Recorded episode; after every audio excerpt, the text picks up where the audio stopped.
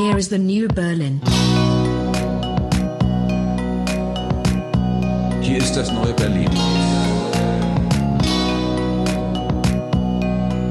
Aquí está el nuevo Berlín. Voici la nouvelle Berlin.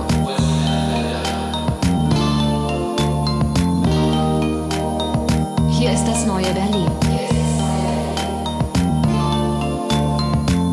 Hallo und herzlich willkommen zur 25. Folge von Das neue Berlin. Ähm, 25. Folge, das ist ja fast schon so ein kleines Jubiläum, äh, sage ich gerade zum zweiten Mal, weil uns hat eben die Technik einen Strich durch die Rechnung gebracht. Zweiter Take jetzt.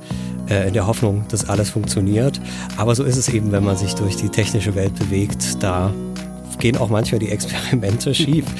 Erstmal begrüße ich Leo Hi. äh, und ähm, erinnere mich an eine Begebenheit äh, der letzten Woche. Ich war unterwegs mit ein paar Freunden und äh, in dem Auto, ähm, was wir geliehen hatten, äh, gab es nicht so einen normalen, also heutzutage ist das ja sowieso anders, aber ich habe normalerweise analoge Autos. Da gab es nicht einen ganz normalen Knopf, wo so Licht an und dann Fernlicht und so weiter, sondern da gab es auch eine Autoeinstellung. Und diese Autoeinstellung bedeutete einfach, dass der Lichtsensor jeweils erkannte, wie dunkel es ist und dann nur so Standlichter und dann normales Licht und so weiter angemacht hat, je nachdem, wie man es denn braucht und man es nicht mehr selber machen brauchte. Und ich habe quasi ganz, ähm, ganz entspannt dort auf Auto gestellt und das Auto hat die Arbeit gemacht. Jetzt ist äh, ein Freund von mir dann mal gefahren und ist in der Dämmerung gefahren und hat nicht gesehen, ob das Licht an und aus ist hat mich gefragt, weil ich bin bis dahin das Auto gefahren. Ja, ist denn das Licht an oder aus? Sag mal hier, wie ist denn das mit den Einstellungen? Ja, so keine Ahnung. Äh, du kannst einfach auf Auto stellen. Dann macht das Auto das von selbst. Und ähm, du musst ja keine Sorgen mehr machen. Er war damit nicht zufrieden, sondern wollte wissen, ob das Licht jetzt an und aus ist.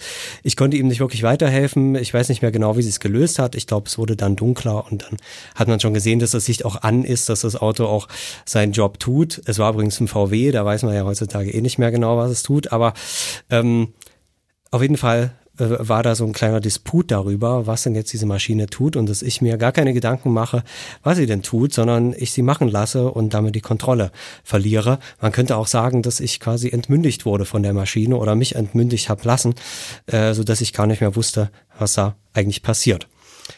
Lange Rede, kurzer Sinn. Äh, unser Gast heute ist äh, Rainer Mühlhoff, der sich mit digitaler Entmündigung beschäftigt. Hallo erstmal, Rainer. Hallo.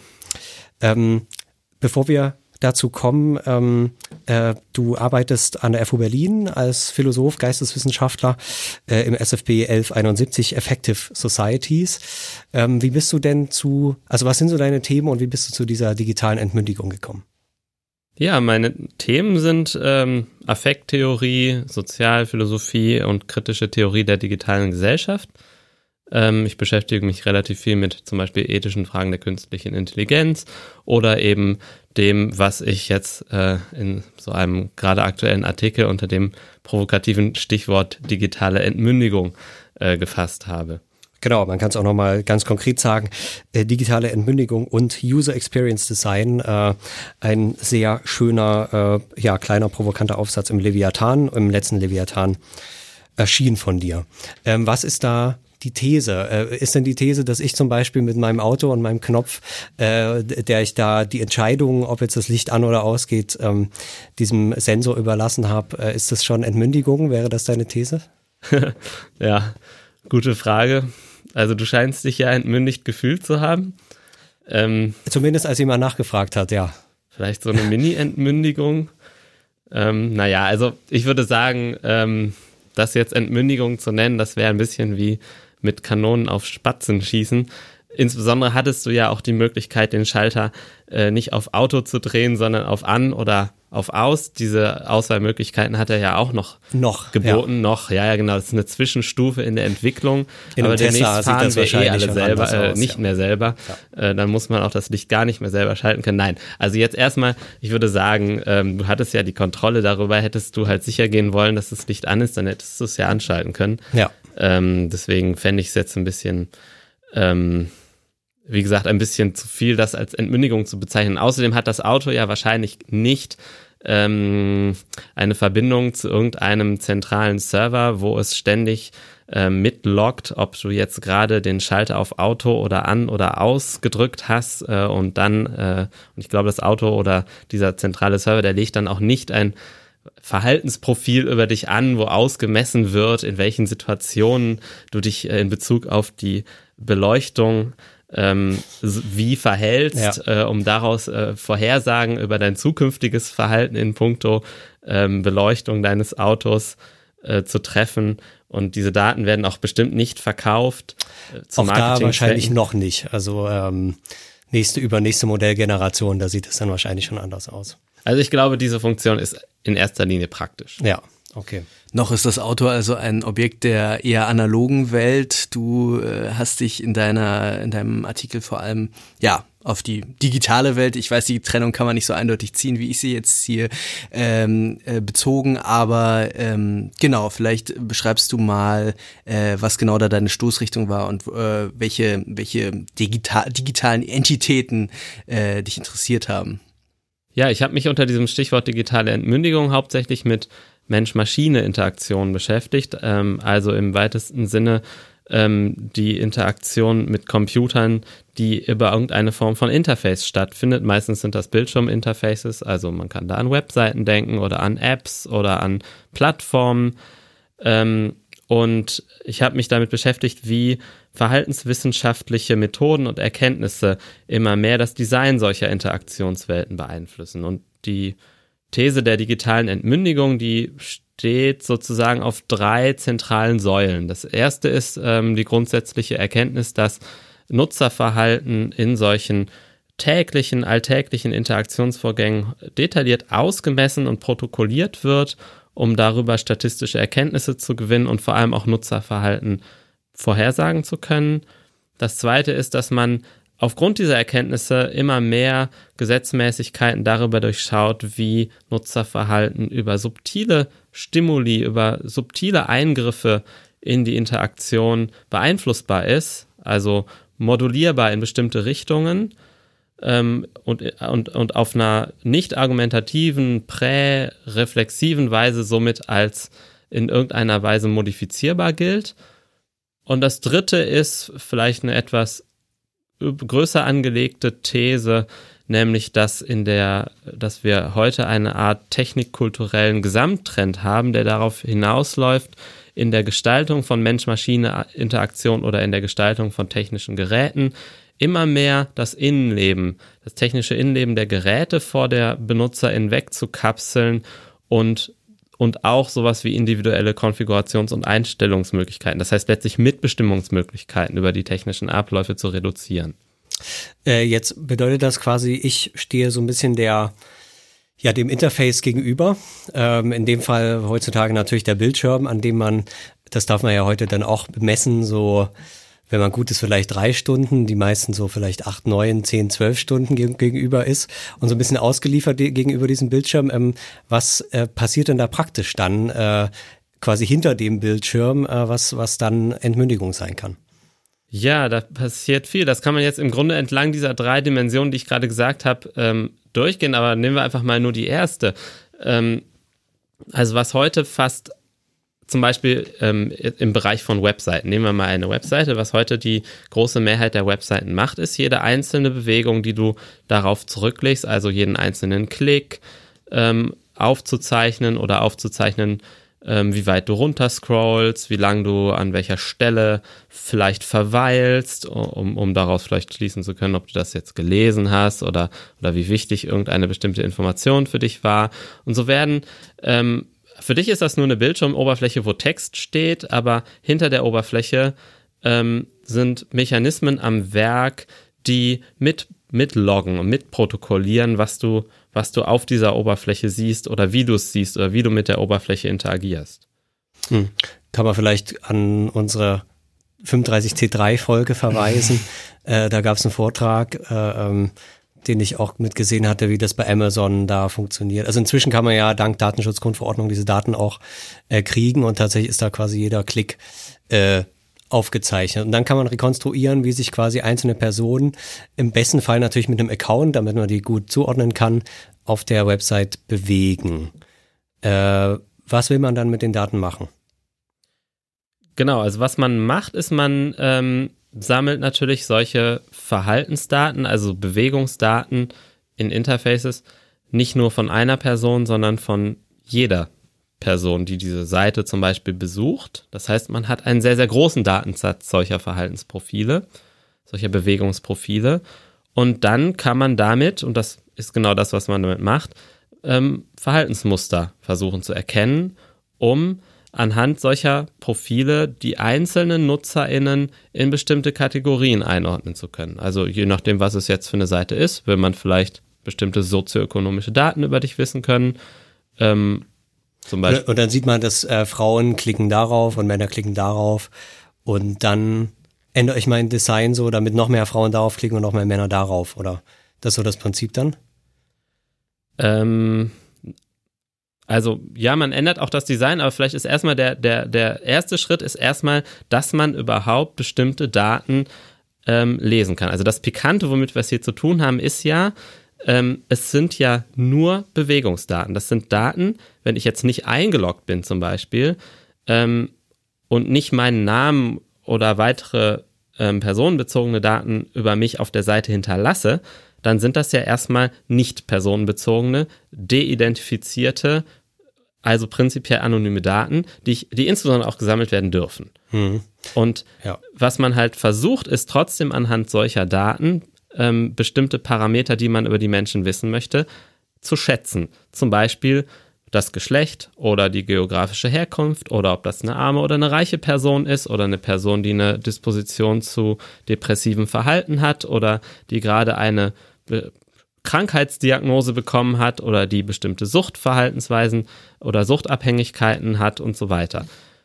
Das versucht man mit Korrelationsanalysen anhand solcher anonymer, anonymen Datensätze abzuleiten. Und das schafft man auch Das, statistisch. das Wichtige dabei ist ja auch, dass das eben nicht auf der individuellen Seite allein funktioniert, selbst wenn du jetzt 500 Millionen Besucher auf deiner Webseite hättest und deren Bewegungsdaten analysieren würdest, würdest du wahrscheinlich trotzdem nicht erraten können, äh, in welcher sozioökonomischen Gruppe sie sind. Vielleicht kannst du das dann auch, aber äh, die Funktionsweise des Trackings ist ja eine andere, dass dort nicht nur die Daten auf deiner Website äh, genutzt werden, sondern die Daten, die der Nutzer auch äh, gegebenenfalls auf drei Webseiten davor äh, ähm, hinterlassen hat, die Spuren, oder? Also diese, diese statistische Errechnung de deines, deines sozialen Geschlechts, deiner sozioökonomischen Position, deiner äh, Disposition zu einer Krankheit, die kann schwer auf meiner Fachseite für Meerschweinkunde erraten werden, vermute ich. Wenn die viele Besu Be Be Benutzer hat, äh, Besucher hat, wahrscheinlich schon. Also äh, natürlich. Also es geht, auch, es geht auch um den Vergleich zu den Leuten, wo man es schon weiß, oder? Also wenn ich dann genügend Leute in meiner Datenbank habe, wo ich weiß, das sind Männer oder Frauen, dann kann ich quasi über, über zusätzliche Variablen auf Leute rückschließen, wo ich nicht weiß, ob sie Männer oder Frauen sind. Genau, also ich glaube, das sind äh, vielleicht zwei Punkte.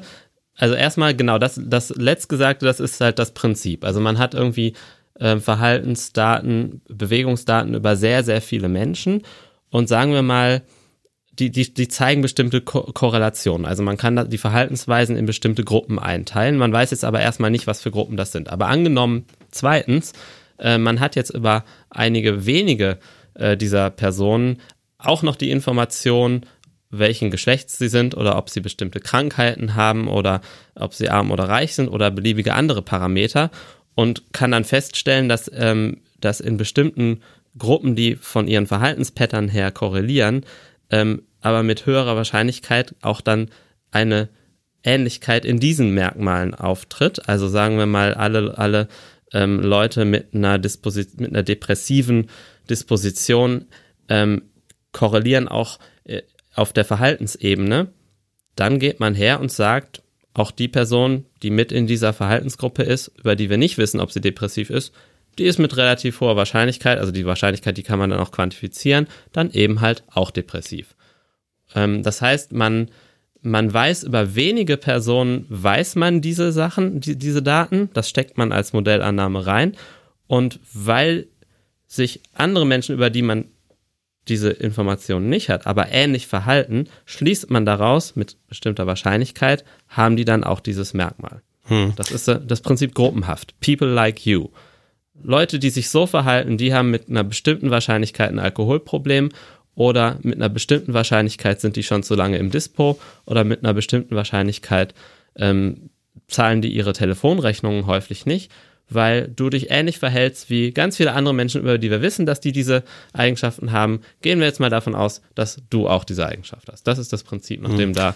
Es gibt noch äh, so ein Beispiel, was ich vor ein paar Jahren mal gelesen habe, äh, über die sexuelle Orientierung bei Facebook. Also selbst wenn man nicht angibt, dass man schwul ist, kann man quasi aus der Zusammensetzung des Freundesnetzwerks Werkes äh, das errechnen, ob, also auch mit, also wirklich über 90 Prozent Wahrscheinlichkeit, äh, ob quasi jemand schwul ist oder nicht. Ähm, also das lässt sich ziemlich gut vorhersagen. Ja, das ist ein gutes Beispiel, weil nämlich auf Facebook solche Angaben freiwillig sind. Und dann gibt es halt ähm, Leute, die sagen, ach ja, ich habe doch nichts zu verbergen. Ich gebe natürlich jetzt diese Information X an. Ähm, außerdem ist es ja auch meine Entscheidung, ob ich das über mich preisgebe oder nicht. Naja, und was aber dann oft nicht berücksichtigt wird, ist, dass damit aber die Daten geliefert werden, um andere Menschen, die vielleicht aus guten Gründen es nicht angeben wollen, ähm, dann aber taxierbar sind über dieses Prinzip des Pattern-Matchings. Mhm. Das heißt, in dem Moment, wo ich für mich die Entscheidung treffe, mir macht das nichts aus, das preiszugeben, ich habe nichts zu verbergen, ähm, trage ich dazu bei, dass solche Big Data-Analysen ihre Messlatte eichen können, eineichen können, um andere Leute, die es nicht angeben wollen, dann aber doch einsortieren zu können. Deswegen haben wir es nämlich hier mit einem Datenschutzproblem zu tun, was nicht bei der Grenze der informationellen Selbstbestimmung des Individuums halt macht, sondern man hat hier eine Datenschutzverantwortung für eine ganze Kohorte. Man braucht sowas wie kollektiven Datenschutz, das wäre das Stichwort, was ich in meinen aktuellen Daten, äh, Arbeiten dafür stark machen möchte. Man braucht ein Verständnis des kollektiven Datenschutzes, wo nicht das Datenschutzinteresse rechtlich ein individuelles Interesse ist, sondern hm. ein Gruppeninteresse. Jetzt ist ja diese Datensammelei aber noch nicht der, der eigentliche Punkt, ähm, sondern die, dass, dass das Interface quasi optimiert wird äh, und äh, das nennst du dann Interface Nudging, dass das ähm, Interface mich ähm, quasi selbst schon die Entscheidungen so ein bisschen mir vorsortiert äh, und mich schon in eine gewisse Richtung leiten möchte, damit ich auch den richtigen Klick mache, äh, von dem die Designer des Systems sagen, das ist der Klick, äh, den äh, Jan hier oder Leo oder Rainer hier machen soll. Äh, wie äh, sieht das dann aus praktisch? Ja, genau. Also das ist jetzt, ähm, wir haben jetzt gerade ein bisschen eine, eine Art ähm, äh, wir haben gerade so, so, einen kleinen Exkurs zum Thema Datenschutz gemacht. Ähm, unter diesem Stichwort digitale Entmündigung geht es eigentlich genau nicht um diesen Datenschutzaspekt, sondern eher um den Aspekt, wie solche Big Data-basierten Verhaltensanalysen dazu benutzt werden, das Verhalten einzelner NutzerInnen zu, zu beeinflussen. Und zwar eben durch gezielte Eingriffe in das Design von Interaktionsabläufen. Und da habe ich diesen, äh, ja genau, diesen Begriff Interface Nudges genannt, ähm, der irgendwie auf so ein Prinzip hinweisen möchte, dass eben mit nicht argumentativen, präreflexiven, also nicht bewusst werdenden Minimaleingriffen in das Design äh, bestimmte Verhaltens, äh, ja, Entscheidungen von NutzerInnen statistisch befördert werden und andere verungünstigt werden. Was wäre denn ein Beispiel für dieses Interface Nudging? Ja, ein gutes Beispiel ist ähm, zum Beispiel auf Facebook, da gibt es doch diesen Zugriffsrechte-Dialog. Das ist doch so ein, so, ein, äh, so ein Dialogbildschirm, der wird angezeigt, wenn man eine eingebettete App auf Facebook benutzt. Also so eine externe App, zum Beispiel so ein, so ein Quiz oder ein, äh, ein, ein Spiel auf Facebook oder so, so ein Persönlichkeitstest.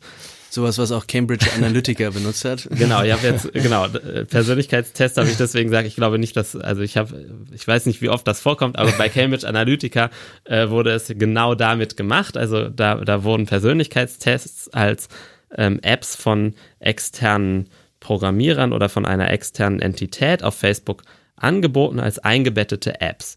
Und eingebettete Apps, die erhalten in dem Moment, wo ein Facebook-User die benutzt, Zugriff auf bestimmte Profildaten dieses Users. Und dafür braucht es natürlich die Zustimmung des Users und deswegen gibt es, wenn man eine solche App das erste Mal benutzt, einen sogenannten Zugriffsrechte-Dialog oder ich weiß nicht genau, wie der, der heißt Permissions Request Dialog in, auf, Mhm. auf, im englischen Facebook, ich weiß gar nicht, was, der, was die deutsche Bezeichnung ist.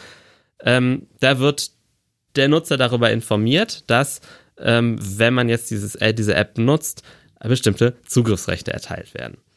Und da, da gibt's, da, da, das kann man jetzt detailliert untersuchen. Zum Beispiel hat es bei diesem Zugriffsrechte-Dialog 2012 eine Designänderung gegeben. Ähm, 2012 sah der Dialog noch so aus, dass man, äh, da, da stand oben drüber dann halt Zugriffsrechte, Anfrage, da, darunter stand ein Text, der hat relativ genau aufgelistet, welche Profildaten an die App weitergegeben werden oder an die Betreiber der App weitergegeben werden und unten drunter waren dann zwei Buttons. Der eine, der hieß dann zustimmen, der andere hieß ablehnen. Ähm, diese Buttons waren ungefähr gleich groß oder ziemlich genau gleich groß. Der eine war blau, der andere grau oder so. Ähm, aber es war visuell deutlich, man steht vor einer Entscheidungssituation, vor einer Weggabelung. Ja. Ich kann mich jetzt so entscheiden oder so entscheiden, ich möchte das oder ich möchte das nicht. Wenn ich auf Ablehnen drücke, dann kann ich allerdings die App nicht benutzen. Das ist schon so ein, so ein, so ein gewisses Erpressungsinstrument, aber es ist trotzdem, ähm, trotzdem so, dass der, der Nutzer hier an der Stelle in seiner Entscheidungskapazität für voll genommen wird und halt wirklich einfach entscheiden muss. Und dieses Design wurde dann 2012 geändert. Ähm, also das Design dieses, dieses simplen Dialogbildschirms, da hat man dann das äh, sogenannte Call-to-Action-Prinzip, das kennt man im Marketing umgesetzt. Da, also dann der Dialog hatte danach nur noch einen Button und dieser Button heißt irgendwie Spiel starten, Ausrufezeichen. Also das ist ein Call-to-Action, also ein in Imperativ formulierte Aufforderung, die ähm, unmittelbar eine bestimmte Reaktion der Nutzerin auslösen möchte. Das weiß man im Marketing, dass es relativ gut klappt. Ähm, also es war nur noch ein Button. Dieser Button, der war relativ weit oben innerhalb des Dialoges ähm, platziert. Das heißt, ähm, der Text, der darüber aufklärt, was damit impliziert wird, äh, wenn man das Spiel startet, nämlich dass Daten weitergegeben werden, dieser Text, der ist nach unten gerutscht, wurde grau und ähm, im Marketing weiß man, dass unterhalb der Höhe des niedrigsten klickbaren Objektes auf einer Seite die Leute eh nicht mehr hingucken. Ist das normalerweise da, wo der Footer auch ist? Oder Na, in dem Fall ist das ein Dialogbildschirm.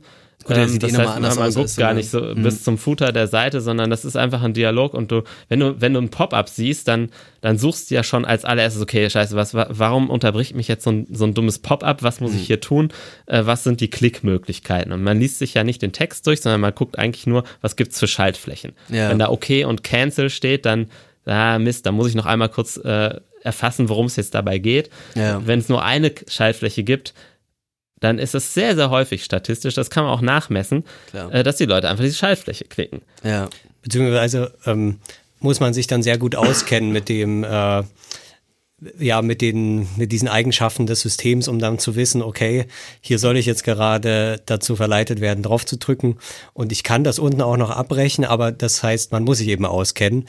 Und sozusagen der Otto-Normalverbraucher oder die Otto-Normalverbraucherin oder einfach ähm, die, so, so ein Standard-User äh, mit einer ganz normalen Psychologie, ohne eine besondere Schulung, äh, da geht man davon aus, der klickt dann. Ja, das sind halt statistische Annahmen. Also man, man weiß, dass mit diesem neuen Interface-Design, welches nur noch eine Schaltfläche hat und nicht mehr zwei Schaltflächen, sodass man gar nicht mehr von der Auswahl steht, welches die Schaltfläche weiter oben platziert und welches die Benennung der Schaltfläche Spiel starten ist ja was ganz anderes als zustimmen oder ablehnen. Ja, bei zustimmen oder ablehnen geht es um irgendwas, was ich zustimmen muss oder ablehnen muss. Bei Spiel starten, da geht es um das, was ich so ja gerade wollte, nämlich das Spiel starten. Also man weiß einfach statistisch die Wahrscheinlichkeit, dass, dass NutzerInnen diese Barriere dann nehmen, also äh, die, die Zustimmung erteilen, die ist in diesem neuen Interface-Design viel größer. Natürlich nicht jeder Nutzer ähm, fällt darauf rein, aber statistisch ist es so. Ich weiß, das ist jetzt nicht ganz ein Thema, aber wie ist das eigentlich mit der ähm, neuen Datenschutzverordnung? Sind denn solche ähm, Einverständniserklärungen dieser Form überhaupt noch zu machen, äh, überhaupt noch irgendwie legitim? Oder äh, ich meine, man hat ja jetzt auch festgestellt, dass auf ganz vielen Seiten äh, oder auf fast allen jetzt über die Cookies auch zum Beispiel informiert wird in irgendeinem äh, hier diese Seite benutzt Cookies, drück okay, so ist klar. Alle drücken dann auch ganz schnell auf die äh, Schaltfläche, auf der das weggeht oder ignorieren das einfach, weil man trotzdem die Seite nutzen kann. Aber es, es gibt ja offenbar auch so eine Art äh, Eingaben vom Gesetzgeber, wo dann tatsächlich auch irgendwie vielleicht sogar ein Konzern wie Facebook sagen muss, okay, das müssen wir jetzt irgendwie anders wieder machen, weil das entspricht eben nicht den, äh, den Maßstäben für irgendwie eine Einverständniserklärung zur Weitergabe von personenbezogenen Daten. Also informierte Zustimmung, das ist ja der, oder informed consent, das ist ja der Terminus, unter dem das Ganze läuft.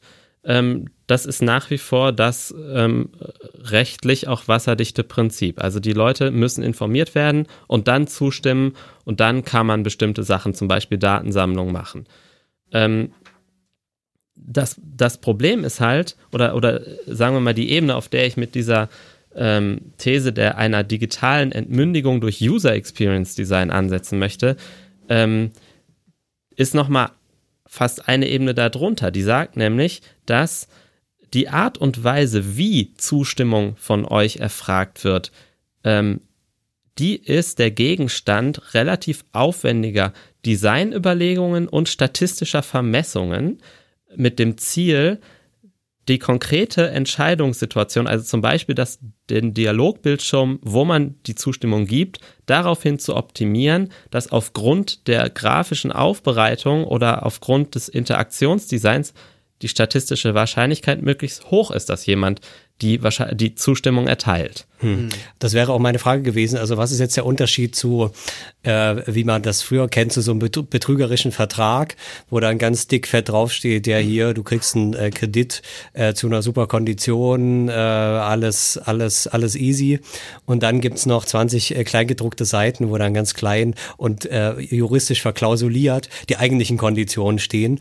Ähm, da würde man ja eigentlich ein ähnliches, äh, also schon, schon wahrscheinlich seit 100 Jahren oder sowas, seit solche, solche äh, Maschen gibt, quasi äh, ähnliche Prinzipien sehen.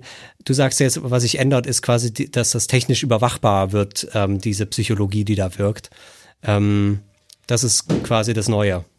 Genau, also eine entscheidende These ist, dass man in der digitalen Welt detaillierte statistische Messungen durchführen kann, ob sowas funktioniert. Denn es wird ja jeder einzelne, jeder einzelne Klick von Nutzern, jede einzelne Nutzerbewegung auf einer Seite protokolliert.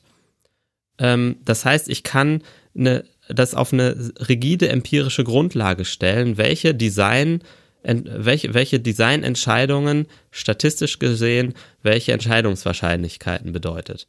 Insbesondere, was man auch machen kann und was man auch macht, sind sogenannte AB-Tests, dass man zum Beispiel für das Design von so einem Dialog verschiedene Varianten entwirft und dann einen bestimmten Teil der Benutzerinnen die eine Variante zeigt und einem anderen Teil zeigt man die andere Variante. Und das macht man mal eine Woche lang, sodass dass jedes Design irgendwie ein paar Millionen Interaktionen hatte mit NutzerInnen. Und dann kann man ja für diese beiden Designs separat messen, wie hoch die Stu Zustimmungs- versus Ablehnungsquote ist, um in dem Fall von so einem Zugriffsrechte-Dialog zu bleiben. Und dann kann man damit empirisch verifizieren, welches Design dieses Dialogs das effizientere ist im Sinne des Unternehmens. Und das macht man mit, mit ganz vielen anderen Dingen auch. Also mit der Größe der Preisschilder in einem Online-Shop oder mit der Frage, wie ähm, muss ich bei einem Bezahlvorgang die einzelnen Schritte anordnen, sodass die Leute, äh, also soll ich die Leute noch darüber befragen, welchen äh, welche Bezahlmodalitäten sie äh, haben oder, oder soll ich eine Standardbezahlmodalität lieber auswählen oder ähm, wie, wie soll ich das alles gestalten? Da, da, darüber misst man detailliert statistisch aus, was das effizienteste ist. Das heißt, ein Online-Shop von mir aus als vielleicht auch paradigmatischer Seite eigentlich, wo es jetzt äh, um ähm, User Experience Design geht, weil man ja letzten Endes die Leute dazu motivieren möchte, irgendwie letzten Endes eine Kaufentscheidung zu treffen, irgendwie ihre Kreditkartendaten irgendwo einzutippen.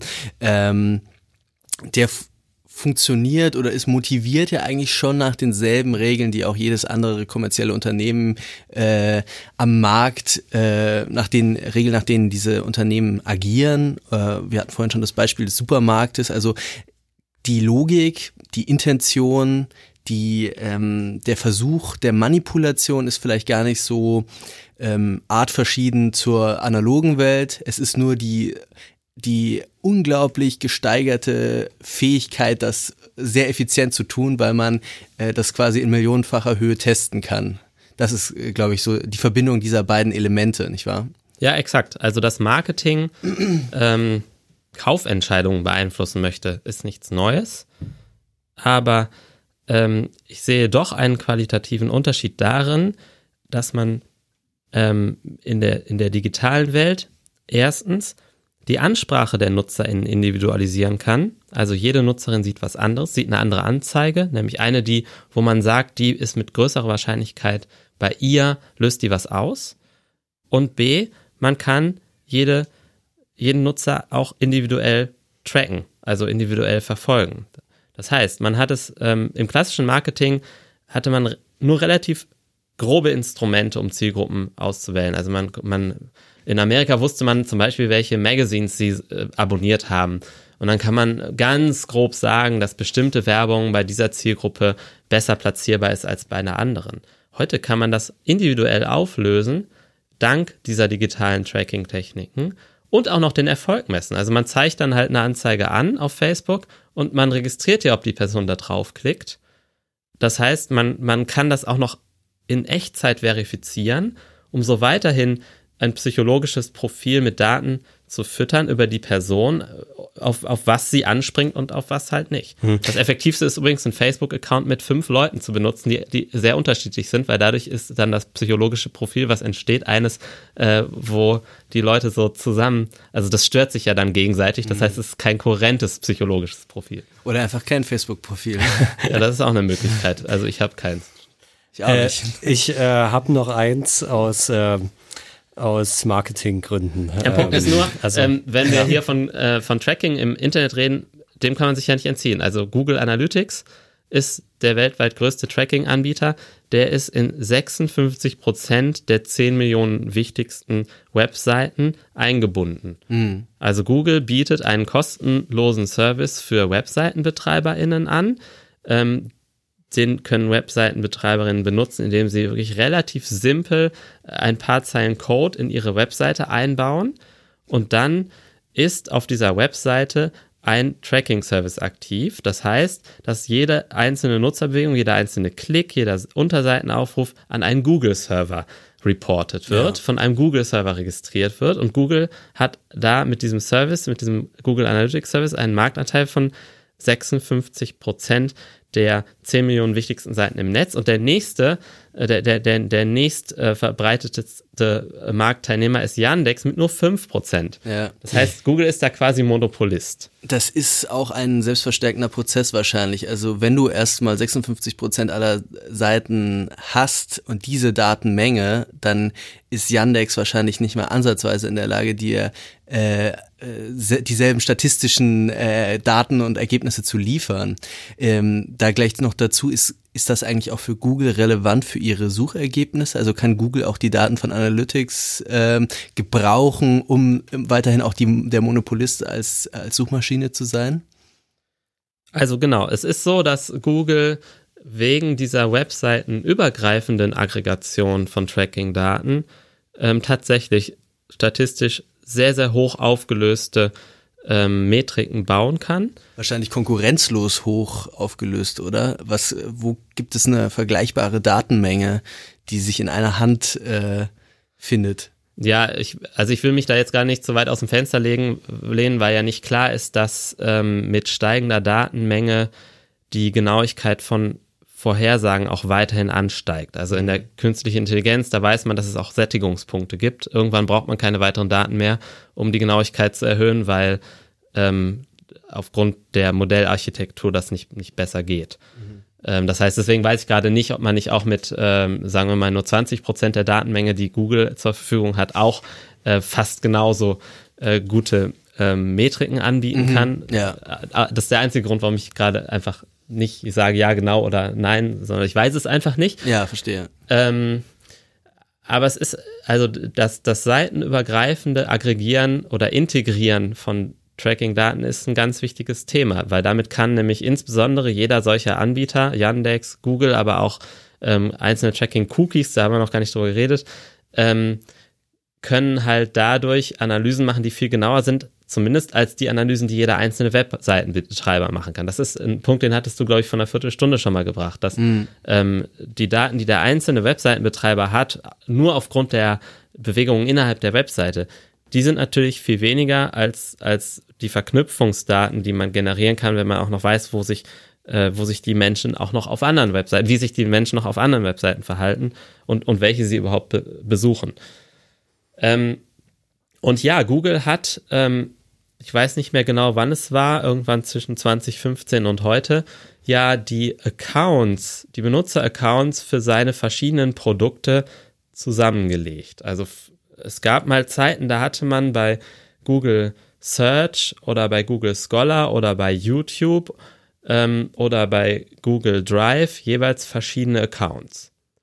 Und ähm, dann gab es aber eben die Geschäftsentscheidung, äh, so einen einheitlichen Google-Account zu machen, sodass man eben dann die Benutzer, die, die, die Daten, die in den verschiedenen Services gesammelt werden, zusammenführen kann sodass insbesondere auch, ach Gmail habe ich gerade in der Liste ver vergessen und dabei ist das fast das Wichtigste. insbesondere kann man also jetzt, äh, und das macht Google halt auch bei der Entscheidung, welche Suchresultate sie einem bestimmten User anzeigen, da gehen dann auch die Daten ein, die in anderen Services gesammelt wurden. Das, das sind also mit Sicherheit E-Mail-Inhalte, aber es können auch Tracking-Daten sein, wenn diese Daten auch da mit in das Portfolio geschmissen werden. Das ist natürlich ein Betriebsgeheimnis. Ich kann jetzt nicht sagen, dass es gemacht wird, aber ähm, möglich ist es und ähm, ich halte es jetzt auch nicht für unwahrscheinlich. Hm. Jetzt sind wir bei dem Datenthema. Ich würde noch mal zum Interface zurück, äh, weil ich an so meine Geräte, die ich hier im äh, Zimmer habe, so denke. Und eigentlich äh, sind die alle so, haben die so eine relativ ähm, äh, einfache Oberfläche, die nichts von dem verrät, was im Gerät passiert. Also selbst wenn wir hier so einen Plattenspieler nehmen, der bestimmt schon 50 Jahre alt ist oder so, der hat dann so drei Knöpfe. Aber wenn ich den jetzt mal aufschrauben würde, da ist ja unheimlich viel ähm, äh, verschiedene Technik drin, von, von der ich nicht den blassesten Schimmer habe. Bisschen so ist es auf, auf Webseiten auch. Also ich glaube, äh, mir ist dann eine Website äh, lieber, wo ich mit drei Klicks sofort kaufen und fertig. Also irgendwann hat ja Amazon auch diesen One-Click-Button äh, ähm, äh, eingeführt, wo man quasi nichts mehr macht, sondern nur noch Klick kaufen und es ist sofort alles erledigt. Bin ich ein großer Freund davon, weil da noch fünf Minuten sich dort drum zu klicken und dies und das und am Ende mache ich ja eh immer dasselbe und dieses immer diese rum, nervige Rumklickerei.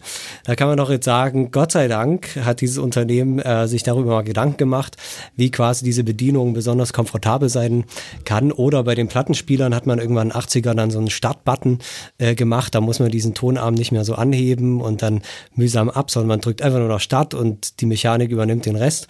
Bei Amazon übernimmt jetzt quasi so ein ähm, genatschtes ähm, Interface, übernimmt quasi meine psychologische Entlastung, dass ich mir nicht mehr viel Aufwand machen muss. Ist das nicht eigentlich erstmal eine Umsetzung von einem Kundenwunsch auch?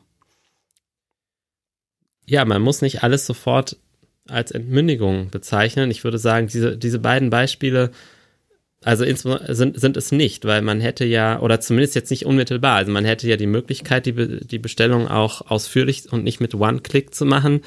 Ähm, und man hat bei den Plattenspielern, zumindest die ich kenne, auch die Möglichkeit, den Tonkopf doch noch manuell auf die Platte zu setzen. Mhm. Und insbesondere ist da ja auch das, was geschieht durch, durch den Knopf, also dass der Tonkopf auf die Platte gesetzt wird, das ist ja immer noch sichtbar. Mhm. Das wird ja nicht verkapselt, mhm. ähm, sondern äh, es bleibt völlig transparent. Mhm. Und, und, und deswegen würde ich sagen, hm, nee, ähm, da würde ich so ein großes Wort wie Entmündigung jetzt erstmal nicht für auffahren. Also Entmündigung he äh, heißt nicht, es muss möglichst unbequem sein, mhm. sondern für mich heißt, ähm, sind die Merkmale der Entmündigung im Interface-Design, ähm, wenn Bequemlichkeit damit verwechselt wird, weniger Einblicke und weniger Einstellungsmöglichkeiten anzubieten. Mhm. Also wenn Be wenn Bequemlichkeit damit verwechselt wird, dass man nichts mehr konfigurieren können soll oder dass man ähm, sich nicht mehr dafür interessiert, was da abläuft. Natürlich, es gibt immer Nutzer, die interessiert das nicht. Und ein gutes Design kann aber beide Nutzertypen bedienen. Also wer, wer mehr wissen möchte, der kann vielleicht auf, weiß ich nicht, eine Schaltfläche klicken, sodass dann noch ein Detailbildschirm aufgeht und dann steht dann da mehr. Oder der kann unten das äh, in kleiner Schrift und grau gedruckte lesen, was andere Leute halt nicht lesen, weil es sich nicht interessiert. Mhm. Das wäre dann, also ein Design, welches den, den Leuten, die wissen wollen, auch die Möglichkeit gibt zu wissen, würde ich sagen, ist nicht entmündigend oder gerade eben ermächtigend, auch wenn es ein bequemes Design ist. Und genauso ein Design, welches den Leuten die Mitsprachemöglichkeit, also Einstellungsmöglichkeiten suchen, ähm, diese anbietet, aber Leuten, die damit überfordert sind, Einstellungen vornehmen zu müssen, gute, sinnvolle Standardeinstellungen anbietet, sodass man also auch ohne das, ohne die Fähigkeit oder ohne die Nerven zum Rumkonfigurieren das Ding benutzen kann.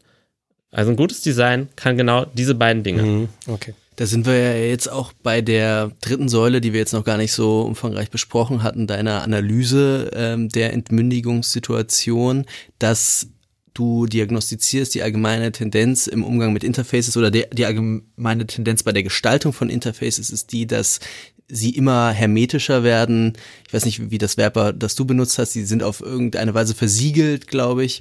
Ähm, und dass das ähm, eine ähm, ja, allgemeine Tendenz der Gestaltung solcher ähm, technischen Einrichtungen ist. Ja, genau. Ich habe das äh, den Trend der versiegelten Oberflächen genannt. Am markantesten oder am, am einfachsten ist doch das Beispiel von äh, Batteriefächern in Handys. Mein Handy hat keins mehr. Ähm, nicht mal moderne Laptop-Computer haben noch ein Batteriefach ist es jetzt wirklich was, was die Benutzung bequemer macht oder einfacher macht, wenn ein Gerät kein Batteriefach mehr hat? Ich würde doch sagen, nein, weil jemand, der mit Batterien oder Batteriefächern nichts zu tun haben will, der ignoriert halt das Batteriefach. Hm. Ist ja niemand dazu gezwungen, die Batterie selber zu wechseln. Man kann sie auch wechseln lassen. Hm. Aber jemand, der die Batterie halt selber wechseln möchte, der kann sie selber wechseln, wenn da ein Batteriefach ist. Hm. Jetzt hat so ein Apple Telefon nicht mal mehr eine Schraube. Das heißt, wenn ich das Ding aufmachen möchte, dann muss ich mir YouTube-Video rein, YouTube-Videos reinziehen, wo irgendwelche Leute raus ausgefuchst haben, an welcher Stelle ich mit irgendeinem Schraubendreher irgendwo reinpieken muss und rumhebeln muss, dass das Ding aufgeht. Ich kann übrigens äh, sehr dazu animieren, das zu machen. So schwer ist es gar nicht. Also ich habe das mal gemacht. Es gibt da auch Kits. Ähm, also ich würde sagen, es ist nicht ganz so schlimm. Äh, aber ähm, äh, klar, die Tendenz ist da. Aber da würde ich wiederum sagen, da hängt, da ist ja ein ganz normales betriebswirtschaftliches Kalkül dahinter zu sagen, ähm, wenn das Akku, wenn das Akku nicht mehr so stark ist, dann dann und man das nicht einfach wechseln kann, dann kaufen die Leute vielleicht nicht einen neuen Akku, sondern ihr neu, neues Handy. Also da ist doch einfach wieder, also da weiß ich nicht, ob das, also, also klar wird quasi dieser, diese Absicht, diese betriebswirtschaftliche Absicht, den Absatz zu erhöhen, ähm, dadurch, dass die, dass die Laufzeit der Geräte verringert wird. Ähm, quasi im Design umgesetzt und dann werden sich, also das ist also dieses geplante Obsoleszenz-Thema. Äh, ich habe jetzt irgendwann die Tage gelesen, so ein, was hat das, so ein Drucker oder sowas, der dann kaputt geht, weil irgendwo so ein kleiner Widerstand durchbrennt. Man kann sich quasi für fünf Cent den neuen Widerstand einlöten und das Gerät funktioniert wieder. Aber es steht natürlich nirgendwo, dass es fünf Cent kostet, diesen Widerstand einfach einzulöten. Innerhalb von zehn Minuten ist das Gerät repariert und man kauft sich halt dann für 100, 200 Euro das neue Gerät. Ähm, aber inwiefern ist das, also, also was, ich, was ich damit sagen will, ist, inwiefern ist das mit den Oberflächen verbunden oder, oder, oder ist quasi das eigentliche Problem dann nicht quasi diese betriebswirtschaftliche Rationalität, die sich dann in äh, solchen Designfragen umsetzt? Oder, oder eben auch anderen Sachen. Also wenn jetzt zum Beispiel, ähm, also, also ich könnte mir sogar vorstellen, äh, im äh, wenn wir jetzt nochmal bei dem, bei dem äh, Druckerbeispiel bleiben, die könnten dort die Schrauben auch ähm, gut sichtbar anbringen und das noch sagen, ja, ja, wenn was, wenn was ist, dann können Sie es aufschrauben und hier neu reinlöten oder sowas. Ich glaube, es würden trotzdem relativ viele Leute nicht machen und deswegen sagen sie dann, okay, dann, dann ist uns das sowieso egal. Und solange das die Leute nicht machen und sich das nicht rumspricht und wir jetzt auch keine Kultur haben von, dass, dass Menschen die Sachen aufschrauben und so, äh, dann, dann, dann, dann macht das auch niemand. Äh, inwiefern ist das wirklich mit den Oberflächen verbunden? Also erstmal, es stimmt. Ähm, man, also wenn, wenn ich jetzt irgendwie behaupte, da ist irgendwas mit Entmündigung, digitaler Entmündigung im Spiel, die These, die darf man nicht zu grobschlächtig anlegen. Es ist insbesondere nicht jeder Vermarktungstrick gleich Entmündigung. Also das mit, das mit der Obsoleszenz, mit dem äh, mit der Sollbruchstelle in einem technischen Gerät, die dazu führt, dass die Leute sich schneller was Neues kaufen, ist kein Beispiel für so eine Entmündigung, sondern ich glaube, wo ich mit dem Trend der versiegelten Oberflächen äh, drauf hinaus möchte, ähm, ist eher die Ebene einer generellen Technikkultur, die hm. damit verändert wird. Ähm, und es war seit den 80er Jahren das erklärte Anliegen der Firma Apple, Technikkulturgeschichte zu schreiben. Und ich würde sagen, dass diese Technikkultur, die viele dieser Produkte vertritt, ähm, die Eigenschaft haben, eben ähm, eine, eine ganz ähm, die Beziehung des Menschen zum technischen Gerät verändern zu wollen. Und zwar in welche Richtung? Ähm, meine These ist, dass die Beziehung weniger die Qualität von der Beziehung, die ich zu einem Werkzeug habe, haben soll, mehr die Beziehung, ähm, mehr die Qualität von einer ganz intuitiven, lifestyle-mäßigen Beziehung. Hm. Also, wenn ich einen Hammer gekauft habe, dann kaufe ich mir den Hammer und habe den als Werkzeug in der Schublade liegen und ich kann frei darüber verfügen, zu welchen Endzwecken ich diesen Hammer aus der Schublade hole und benutze. Das heißt, als Werkzeug zu einem bestimmten Zweck einsetze. Ähm, meine These ist, dass in der Gestaltung von Technikdesign ähm, Kräfte darauf hinwirken, das digitale Gerät eben nicht als ein solches Werkzeug, das man auf einen bestimmten Zweck hin aus der Schublade holt, anmacht, einsetzt und wieder in die Schublade tut. Ähm, das soll es nicht sein, sondern es soll mehr sein. Es soll etwas sein, mit dem du täglich interagierst, mit dem du intuitiv interagierst, mit dem die Interaktion zum Selbstzweck wird. Also nicht, ich habe einen Zweck und nutze das Ding als Mittel, sondern nein, ähm, die Interaktion mit dem Gerät ist Selbstzweck und sie ist universell. Das heißt, alles, was ich potenziell machen möchte, soll in der Interaktion mit diesem Gerät oder in der Interaktionswelt mit diesem Gerät stattfinden. Ähm, ich glaube, und das ist jetzt sozusagen diese, diese, diese dritte Säule, ähm, die, diese etwas weitere, fast technikphänomenologische These der digitalen Entmündigung, also dass, dass dieses, diese grundsätzliche Qualität von Beziehung zu technischen Objekten als Beziehung zu einem Werkzeug äh, damit unterwandert wird. Das geht ja jetzt noch ein wenig über die das Phänomen der Versiegelung hinaus. Also es geht ja jetzt auch darüber hinaus, dass ähm, ich mir nicht mehr die technische Funktionsweise des Geräts aneignen kann und auch nicht mehr es reparieren kann im Zweifelsfall und vielleicht auch nicht mehr die Detaileinstellungen, die äh, die Experteneinstellungen, wie das bei äh, bei Windows glaube ich früher hieß, ich weiß nicht mehr genau, wie es wirklich hieß, ähm, äh, erweiterte Einstellung. Erweiterte Einstellung, was man halt nicht äh, anklicken sollte, aber was man konnte, weil man dann noch einstellen konnte, ich will es lieber so haben und ich will es lieber in die Partition gespeichert haben und so weiter. Ähm, sondern die, diese, diese, ja, diese, dieser Beziehungswandel und diese quasi universelle Qualität dieses Gerätes, was du jetzt beschreibst, das ist, ist ja eigentlich nur denkbar in Bezug auf Smartphone, oder? Also das ist ja vor allem diese, das, was du jetzt vor Augen hast, oder? Und es, und es impliziert, äh, um das noch äh, daneben zu sagen, auch einige äh, Qualitäten, die eben nicht das Versiegelte sind, sondern ästhetische Qualitäten, symbolische Qualitäten, also eine ganze eben diese, dieses, dieses User Experience, was vielleicht da am besten mit beschrieben ist. Ähm, also man muss da schon sozusagen deine, deine verschiedenen äh, Elemente, die du äh, zur Beschreibung äh, nimmst, zusammenbinden, um diese Wirkung zu erzielen. Es ist nicht nur ein Phänomen, das sich aus der Versiegelung ergibt, nicht wahr? Ja, das ist richtig. Also versiegelte Oberflächen sind ähm, eine Beobachtung, die ist ein Teilaspekt davon.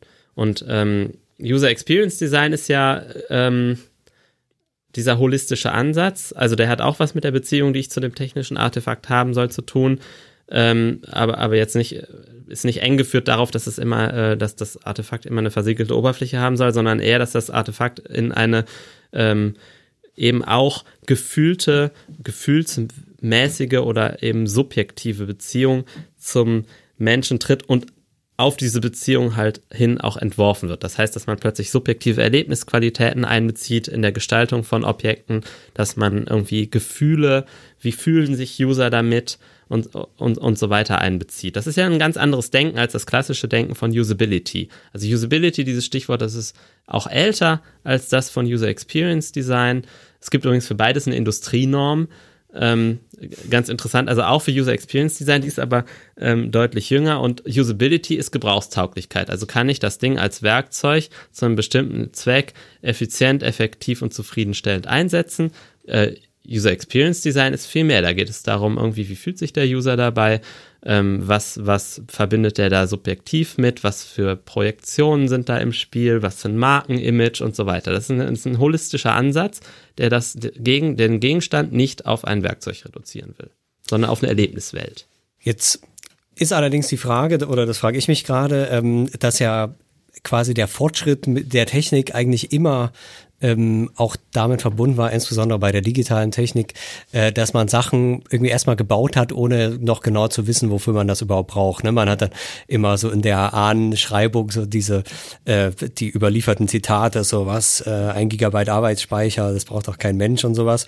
Ähm, heute braucht man natürlich das, weil man plötzlich entdeckt hat, okay, ich kann irgendwie auch ähm, plötzlich telefonieren mit so einem Handy oder sowas. Hätte ja früher nie jemand drüber nachgedacht, warum man jetzt so ein Handy bräuchte oder sowas. Ähm, ähm, das heißt, man hat vorher noch nicht gewusst, was, für was das überhaupt mal ein Werk Werkzeug sein soll. Ähm, was, was damit verbunden ist, ist irgendwie so die, die Sache, dass ähm, äh, dass ich nicht nur vorher, vorher nicht weiß, wofür das mal ein Werkzeug sein könnte, sondern dass diese Versiegelung ja auch sehr früh schon stattfindet.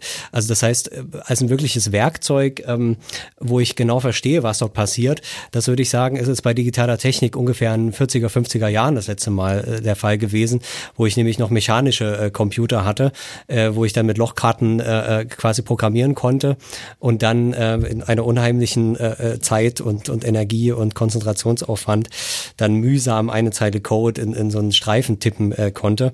In dem Moment, wo dann die Transistoren kommen und, und die quasi die Abstraktions, äh, Abstraktionsstufen im Computer immer höher gehen, das heißt vom, vom Prozessor, am Anfang hatte ich quasi noch Maschinencode, äh, später kommen dann die höheren Programmiersprachen, die selbst quasi schon Sprachen sind, die übersetzt werden und heute wird ja, wenn ich heute, also selbst wenn ich den Computer sehr gut kenne und programmiere, gebe ich dem Computer eigentlich keine direkten Anweisungen. Also ich be benutze ihn nicht wirklich als Werkzeug, sondern benutze eine Programmiersprache als ein Werkzeug. Aber dieses Werkzeug wiederum übersetzt dann diese Sprache in drei, vier Layern, bis ich irgendwann mal auf Prozessorebene bin.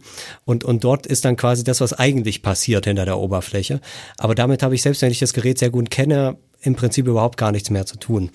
Ähm, das heißt, wo ist quasi, also kann man irgendwie so einen Cut-off machen und sagen, okay, ähm, eine Programmiersprache sollte ich können, aber ich muss jetzt quasi keine Lochkarten äh, stempeln äh, oder äh, also Lochkarten lochen müssen. Ähm, oder oder geht es quasi um die um die Beziehung, die ich zu diesem äh, Gerät habe? Also wo mache ich da den den Unterschied quasi? Ja, das ist eine gute Frage. Also die Welt ist voll und die Technikgeschichte ist voll mit Stufen, wo ähm, wo irgendetwas händisch gemacht wurde und, und dann gab es irgendwann eine Automatisierung oder eine, eine Wegkapselung einer, einer bestimmten Abfolge von, von Schritten hinter einen Service. Hm. Also ich muss nur noch den einen Button drücken und dann funktioniert etwas, was vorher drei Handgriffe erfordert hat oder ähm, mit einer höheren Programmiersprache habe ich einen Befehl für etwas, was dann auf der Ebene von Maschinencode äh, aber 25 Befehle sind und mit einem Befehl auf der Ebene von Maschinencode wiederum passieren aber 250 Schritte, äh, weiß ich nicht, in der Physik des Mikroprozessors und so weiter. Also das ist ja genau so, so, eine, so, eine, so, eine, eh, so eine Schachtelung von, von Wegkapselungen. Blackboxing. Hinter, genau, so, so, eine Schachtelung von Blackboxes. Die Technikgeschichte ist voll damit, das würde ich sagen. Aber die Frage ist, sind es halt wirklich Blackboxes? Also für mich sind es erstmal Hierarchieebenen, mhm. äh, Ebenen der Wegkapselung. Und ähm, wenn ich eine Hochsprache programmiere, dann weiß ich, also ich kann nicht Assembler Maschinensprache programmieren. Ähm, ich weiß aber, dass natürlich jeder hochsprachliche Befehl sich in Maschinenbefehle übersetzt Und der Punkt ist aber jetzt, dass ich es auch theoretisch rausfinden könnte. Hm. Also A, ich könnte das Programm in Maschinencode übersetzen lassen und es mir dann durchlesen, wenn ich damit was anfangen kann. B, ich könnte aber auch in Nachschlagewerken äh, oder in der Literatur nachschauen, was dieser eine Hochsprachenbefehl macht. Denn das Merkmal ist doch dieser eine Befehl, der macht was Definiertes. Also man kann das jetzt auch mal ein bisschen von dem Nerd-Diskurs wegbringen und sagen, also ich koche auch nicht jedes Essen selber, äh, sondern ich gehe auch manchmal in ein Restaurant und bestelle mir eines. Ähm, aber ohne jetzt sagen zu, möch, zu wollen, dass ich äh, besonders, dass ich jedes Gericht kochen kann auf der Welt oder so, aber prinzipiell kann ich auch selber kochen. Hm. Das heißt also, ich hätte prinzipiell die Möglichkeit, dieses Essen, was jetzt hier heute Mittag gekommen ist, ähm, ja, weiß ich nicht, in die Küche zu gehen oder äh, die Leute zu befragen, wie sie das gekocht haben. Und ich hätte auch die Kapazität, das prinzipiell zu verstehen. Hm. Also nicht jeder Schritt, den ich outsource, muss ich auch selber machen. Aber ich habe prinzipiell die Möglichkeit, das in akzeptablem Zeitaufwand und ähm, also ich habe prinzipiell die Möglichkeit, es zu verstehen und das dafür nötige Wissen liegt auch bereit. Hm. Also jetzt als enzyklopädisches aber, Wissen oder so. Jetzt kann aber ja der Koch sagen, Betriebsgeheimnis, das Geheimrezept zu meiner Soße gibt's nicht. Und wenn man die Argumentation von Facebook und so weiter, wenn die, wenn die, der Algorithmus mhm. äh, offengelegt werden soll, dann sagen die ja genau das. Betriebsgeheimnis, äh, das würde quasi gegen jede äh, ja, äh, Markt, Marktfreiheit äh, äh, widersprechen, weil dann könnten wir ja gleich uns selbst die Kugel geben, so ungefähr, wenn jeder wüsste, was wir machen. Ähm, ist das dann nicht generell auch äh, irgendwie erstmal nachvollziehbar, das Argument? Nein, aber das ist, das ist, finde ich, schon der Punkt, wo es spannend wird. Ähm, also in dem Moment, wo ähm, diese Verstehensmöglichkeit, also dass man sagt, du könntest es ja auch prinzipiell nachvollziehen, was dann passiert, wenn das deswegen nicht klappt, weil es als Betriebsgeheimnis, also letztlich aufgrund kapitalistischer Strukturen nicht mehr möglich wird, dann würde ich sagen, ist das schon äh, ein neuer qualitativer Schritt. Das ist übrigens auch ein Argument für Open Source Software, weil die eben halt dann auch prinzipiell transparent ist versus Closed Software, die es halt nicht ist, oder proprietäre Software, die es nicht ist. Ähm, weiß ich nicht, ob man das schon, ob das schon die volle Qualität der digitalen Entmündigung ist. Ich würde sagen, erstmal noch nicht, denn digitale Entmündigung, würde ich sagen, ist dann eine ganze Technikkultur, die das zu akzeptieren gelernt hat. Also mhm. der Punkt, wo man schon gar nicht mehr danach fragt. Der Punkt, wo man es schon gar nicht mehr wissen will, wo man schon gar nicht mehr auf die Idee kommt, es auch selber verstehen zu können. Und ist das nicht was sehr verbreitetes heute? So eine Art Resignationshaltung gegenüber der Technik, nach dem Motto, ach, das ist eh alles viel zu kompliziert. Hm. Ich äh, habe Spaß mit meinem iPhone, aber äh, weitere Fragen stelle ich nicht, weil ich bin ja so dumm, ich könnte das eh nicht verstehen. Meine These ist, zu einem gewissen Anteil ist diese Auffassung ein Produkt von dem, was die Akteure, die es erklären könnten, vermitteln, weil sie es nämlich nicht erklären wollen. Hm. Das ist ganz interessant, äh, auch wieder anekdotisch. Äh, diese Rede vom Digital Native, die ist ja irgendwie ganz, äh, auch ganz einschlägig und beschreibt halt eben, dass bestimmte Generationen mit Computern aufgewachsen sind und andere eben nicht. Also unsere Eltern sind geboren worden, da gab es keine Computer und wir sind geboren worden, es gab überall Computer. Aber dass jetzt die Generation nach uns oder auch wir selbst schon ähm, mit Geräten konfrontiert sind, die eigentlich wieder eine Rücknahme von technischem Verständnis äh, erfordern. Das ist eigentlich ganz interessant. Ich weiß noch, in den 90er Jahren ähm, habe ich Commander Keen gespielt äh, an meinem äh, an irgendeinem Rechner, den mein Vater uns tatsächlich schon hingestellt hatte. Ja, ich hatte eine schreckliche Kindheit auf jeden Fall. Ich musste in DOS eingeben, in MS-DOS, äh, ein, ein, einen, einen, einen Befehl eingeben, dass das Programm gestartet wird. Also DOS ist so eine, ich weiß nicht, ob ihr das kennt, ist so eine schwarze Oberfläche, sieht eigentlich aus wie so eine Code äh, genau, be bevor, es, bevor es Fenster gab. Genau, bevor es Fenster gab, bevor es Windows gab eben äh, im klassischen Sinne, auch wenn das auch schon von Microsoft äh, herausgestellt wurde. Und heute, ähm, jetzt klinge ich schon selber wie ein alter Mann, äh, wenn man wenn man tatsächlich mit einem Smartphone sozialisiert wird, ähm, dann äh, dann, was, was lernt man eigentlich noch tatsächlich über äh, digitale Geräte? Man lernt eigentlich Wischbewegungen in verschiedene Richtungen. Man weiß, dass dieser Burger irgendwie ein Menü öffnet, vielleicht noch im Zweifelsfall. Und das ist schon irgendwie anstrengend. Ähm, es ist also, es, es scheint wirklich so eine Art ja, ich will jetzt nicht zu kulturkritisch äh, klingen, aber wie du es ja selbst beschreibst, irgendwie eine Art Regress auch im technischen Wissen zu geben. Und dass jetzt eigentlich quasi die Leute, die man Digital Natives nennt und die vielleicht noch eine Generation unter uns sind, äh, im Prinzip auch nicht ein größeres Informatikwissen besitzen als die Leute, die in den 50er Jahren geboren sind. Vielleicht sogar ein geringeres, weil die in den 50er Jahren, die kaufen sich noch Handbücher und lesen das dann zu ihren technischen Geräten durch. Äh, Im Zweifelsfall, wenn es überhaupt noch Handbücher gibt.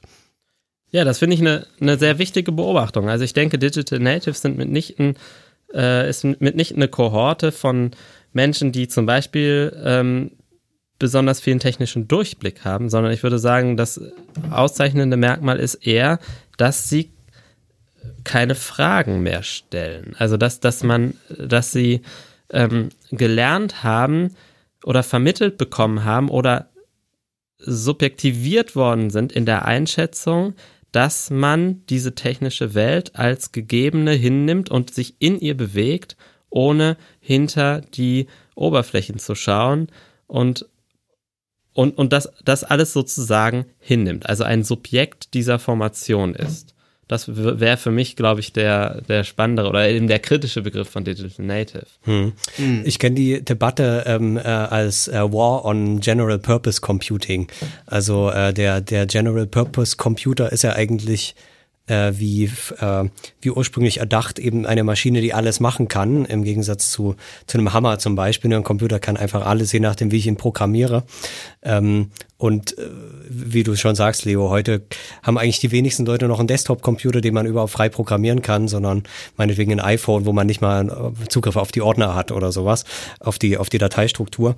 Ich denke dann aber, immer, und es schließt eigentlich vorne an meinem Punkt so ein bisschen an, ja, okay, aber die Nutzergruppen sind auch andere. Also wenn ich jetzt quasi Experte bin und einen Desktop-Computer haben möchte, dann kann ich mir nach wie vor einen ganz normalen Desktop-Computer kaufen und kann dort, wenn ich jetzt kein iOS haben will, dort das Betriebssystem drauf installieren, was ich installieren will. Ich kann dort Windows drauf machen oder eine Million verschiedene Linuxe. Ich kann dort mit Linux alles machen, was ich möchte. Aber ich habe das schon selber auch erlebt. Ähm, es gibt halt auch besonders viele Use Cases, wo ich halt so ein Linux wirklich nicht ertragen kann, weil ich weiß, wenn da mal was kaputt ist, dann brauche ich den restlichen Tages, Tag, um das wieder zu bauen. Ich brauche eine Maschine, die funktioniert. Und das ist zum Beispiel, wenn ich unterwegs bin, da will ich nicht programmieren, sondern da will ich irgendwie schnell die fünf Sachen, die ich alltäglich brauche. Deswegen ist für diese Use Cases nach wie vor würde ich sagen, das iPhone das Beste, weil es einfach funktioniert, da brauche ich keinen Zugriff ähm, und will es ehrlich gesagt auch nicht. Wie gesagt, wenn ich es aber möchte, dann habe ich ein anderes Produkt. Ähm, und ich sag mal so, was sich geändert hat, ja, das muss man ja äh, dazu einrechnen.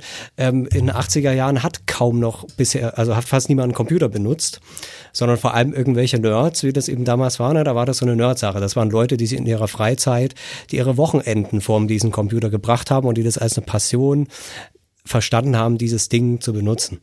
Äh, wenn du aber plötzlich nicht mehr nur 0,5 Prozent der Bevölkerung hast, äh, die da irgendwie das cool finden, programmieren zu lernen und das alles zu verstehen und vor allem Zeit und Energie und Nerven und Geld dort reinstecken ohne Ende, sondern wo das quasi zu so einem Standard-Layer wird, wo einfach alle, und das heißt heutzutage ja wirklich alle, bis hin zu Leuten, die irgendwie Mitte 80 sind, äh, alle plötzlich diese Geräte benutzen, hast du ja ein ganz andere, ganz andere Use Cases und du hast andere, andere Personen, du hast andere Zielgruppen ähm, und, und auch ein anderes Verständnis und auch die wollen auch was anderes von der Technik. Ähm, also wenn ich jetzt meiner Oma irgendwie, äh, die übrigens, also ich weiß nicht wie erfolgreich, aber die zumindest mit ihren Mitte 80, wo sie nie mit Computern zu tun hat, jetzt das erste Mal ein bisschen Berührung hatte, deswegen, weil es halt Tablets gibt. Wenn ich der jetzt sagen würde, ähm, hier, ich, ich, ich stell dir mal so einen Rechner hin und installiere Linux und da kannst du in der Kommandozeile äh, alles selber ähm, programmieren und selber einstellen und ähm, das, das würde da nicht funktionieren. Ähm, also das heißt, da hat, sage ich mal, die Vereinfachung der Interfaces einfach dazu geführt, dass viel, viel mehr Leute diese Technik benutzen können. Ähm, ist, also ist, ist das nicht, ist das nicht irgendwie die, die viel, viel äh, bessere Erklärung erstmal? Und, und ist es nicht auch ein, äh, auch ein Gewinn quasi, dass der, dass die Hürde viel geringer ist? Genau. Und, und es ist, glaube ich, das größte Missverständnis ähm, dieser, dieser Zeitdiagnose digitaler Entmündigung, dass dieser Gewinn damit in Abrede gestellt werden würde.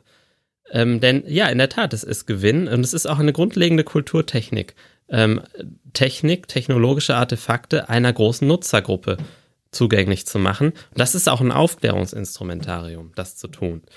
Ähm, was ich hier meine, also es ist auch kein Fall von digitaler Entmündigung, wenn eine ähm, alte Person ähm, ein iPhone oder e egal, also ein, ein bequemes, einfaches Interface benutzt, äh, weil sie sonst nämlich gar keins benutzen könnte.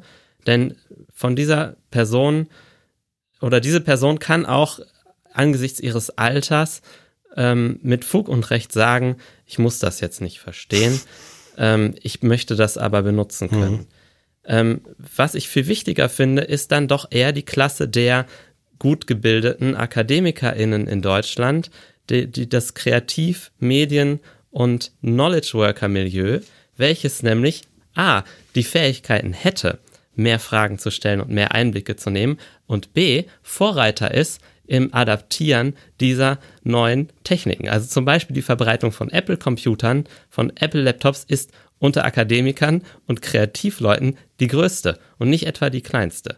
Und deswegen finde ich es erstmal entscheidend, dass man sich bei dieser Frage selber an die Nase fasst und nicht über irgendwelche vermeintlich dümmeren Leute die ganze Zeit redet oder über deren Verhalten urteilt, sondern die Frage ist doch, warum werden schon in unserem Milieu so wenig Fragen gestellt? Und du hast jetzt gerade gesagt, du findest in manchen Use Cases oder in manchen Situationen das iPhone bequemer als ein anderes Gerät. Das geht mir ganz genauso. Ich habe deswegen auch solche Geräte und ich mache auch nicht alles in der Kommandozeile. Ähm, und offenbar viel, viele Leute, mit denen man so redet in unserem Umfeld, die wissen ganz genau abzuwägen. Ja, für, für, für diese Anwendung ist das jetzt das Praktischste. Da, da benutze ich gezielt mein iPhone, weil da möchte ich mich nicht rumstressen mit irgendwelchen Konfigurationsaufgaben und so weiter. Und dann ist es ja in dem Moment schon eine äh, auch eine Entscheidung, also auch eine mhm. fast ja. ja. eine mündige Entscheidung ja, ja. für dieses Gerät und nicht für das andere. Mhm. Meistens noch mit dem Zusatz versehen, ich könnte ja auch das andere verwenden, aber in der Situation ist es halt praktischer, dieses zu verwenden. Aber was mir komplett fehlt, ist, dass in dieser Abwägung, die, über die ja jeder äh, offenbar so gut verfügt, ähm, zum Beispiel einkalkuliert wird, dass damit Daten preisgegeben werden. Also es, es wurde, es wird selten in solchen Gesprächen gesagt, ja, ja, ähm, in der Situation ist es bequemer, ähm, oder zielführender, das iPhone zu nehmen, aber die Datensammlung, die damit stattfindet, die ist ein so großes Gegenargument, ich mache es doch nicht. Hm. Das scheint irgendwie in unserer individualistischen, neoliberalen, kreativ, Wissenschaftler, Denker, Bubble nicht so sehr das tragende Argument zu sein. Das finde ich schade. Und das ist für mich wieder, eine, wieder, wieder ein Beispiel für eine bestimmte ähm, eine bestimmte, ich will jetzt sagen, Entmündigungstendenz, wenn man damit meint, dass eine bestimmte Form der Verantwortungsübernahme nicht stattfindet. Mhm. Denn wie gesagt, man ist als dieses Akademikermilieu eher das privilegierte Milieu, was auch noch entscheiden kann, welches Gerät es gerade in der Situation nutzt. Und wenn diese Daten leichtfertig preisgegeben werden, dann liefert man ja den Big Data Akteuren damit ein, eine Messlatte. Das habe ich am Anfang ja, glaube ich, gesagt, dass, dass, dass die Leute, die freiwillig ihre Daten preisgeben, weil sie ja nichts zu verbergen haben, die liefern ja eine Messlatte, um Leute, die was zu verbergen haben, als Abweichler dem gegenüber zu erkennen. Und das wird mhm. selten eingepreist in, dem, in, in der Debatte darüber, ob es jetzt gerade bequemer ist, dieses oder, oder ein anderes Gerät zu benutzen.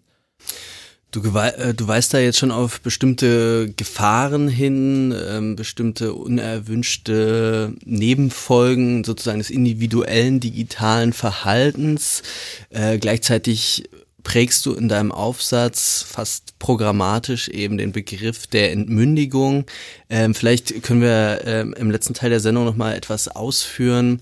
Einerseits auf welchen Füßen dieser Entmündigungsbegriff mit seinem Gegenstück der Mündigkeit eigentlich steht, wie du dir das genau vorstellst, äh, wie das vielleicht auch philosophisch etwas äh, tiefgreifender vielleicht auch äh, begründet werden kann ähm, und wie denn vielleicht auch ein, ein, ja, ein positiver Gegenentwurf einer digitalen Mündigkeit eigentlich aussehen würde.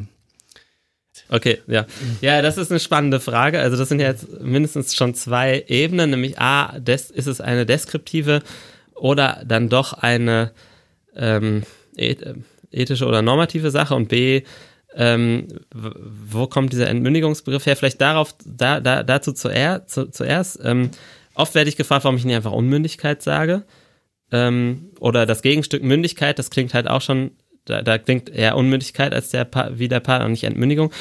Entscheidend fand ich, dass Entmündigung ist für mich ein prozesshafter Begriff. Also ähm, es geht mir nicht darum, einen Zustand zu beschreiben, also insbesondere nicht ähm, in, in einem aburteilenden Gestus ähm, Menschen als in einem bestimmten Zustand befindlich zu skizzieren, sondern ich möchte sagen, dass Entmündigung, das ist eine Bewegung, ein Prozess, eine Tendenz ähm, und die geschieht mit den Menschen und an den Menschen. Das war die zweite, das war, ist der entsch zweite entscheidende Teil. Also äh, digitale Entmündigung ist eine strukturelle Gesamtkonstellation aus Tracking-Techniken, bestimmten Designprinzipien, bestimmten ähm, subjektiven Auffassungen davon, wie ein Verhältnis zur Technik ähm, gewünscht wird und wie nicht.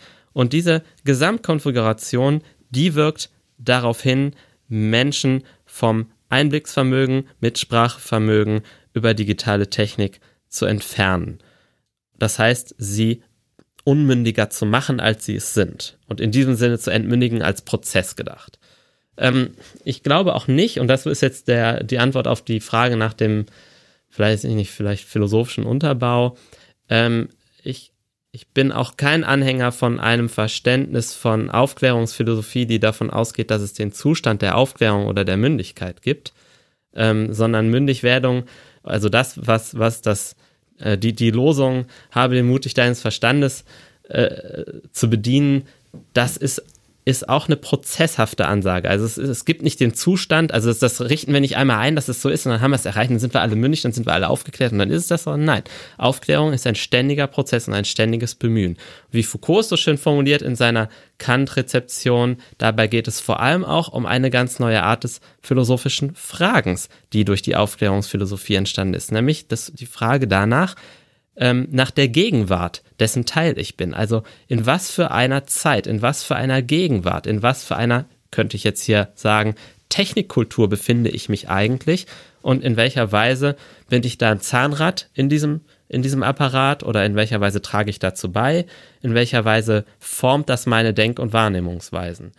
Ähm, und der, das ist dann vielleicht der Punkt, wo das deskriptive Anliegen ähm, was ich erstmal habe. Also dieser Text, der, der will erstmal deskriptiv sein, aber ich glaube, dabei bleibt es nicht stehen, sondern der will natürlich aus, aus dem Aufriss dieser Entmündigungstendenz, dieser Kräfte, die da wirken in Richtung Entmündigung, will er natürlich den Impuls rauslösen, dass Leute das nicht mit sich machen lassen.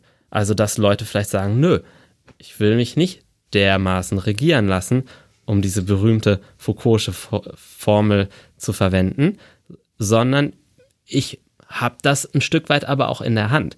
Der Punkt ist nur, meiner Meinung nach ist es relativ schwierig, den Menschen, oder also äh, es kommt es nicht in Frage, den Menschen dann da Vorschriften zu machen, sondern es geht eher darum, eine Verständigung darüber anzuregen, was hier überhaupt passiert.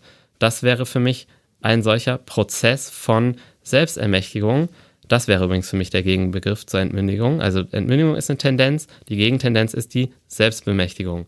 Wir, und Selbstbemächtigung ist auch, auch wenn da selbst im Wort steht, Selbstbemächtigung ist nichts, was man alleine macht, sondern wofür man, dafür braucht man als erstes mal einen guten Diskurs, eine gute Debatte. Also wir müssen uns gemeinsam darüber unterhalten, was hier passiert mit uns und dafür auch gewissermaßen ein eigenes Vokabular entwickeln, denn das Vokabular, in dem wir über Technik nachdenken, das ist massiv durch korporative Interessen geprägt.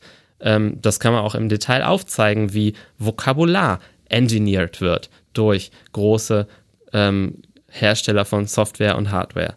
Mhm. Ähm, also Selbstmächtigung fängt damit an, dass man darüber redet. Ja, was passiert. Zum, zum Vokabular, ich finde es immer ganz nett. Ähm, äh, das fängt ja schon damit an, dass man für Interface-Designer der User ist und die andere, äh, die einzige andere Gruppe von äh, wirtschaftlich aktiven Menschen, die von ihren Kunden von Usern sprechen, sind Drogendealer.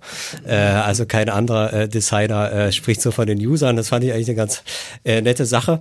Ich habe allerdings das Gefühl, ähm, und, und da wird mich äh, zum Ende, äh, seit es ja ein bisschen schon voran, noch deine Einschätzung äh, äh, äh interessieren. Ähm, ob sich das nicht gerade ändert. Also ich habe das Gefühl, ähm, die Leute gehen alle von, von Facebook weg. Also Facebook verliert Millionen Leute. Natürlich mehr über die, über die Datensache, jetzt weniger über dieses Design. Aber ich habe auch das Gefühl, die Leute hassen auch den Like-Button inzwischen.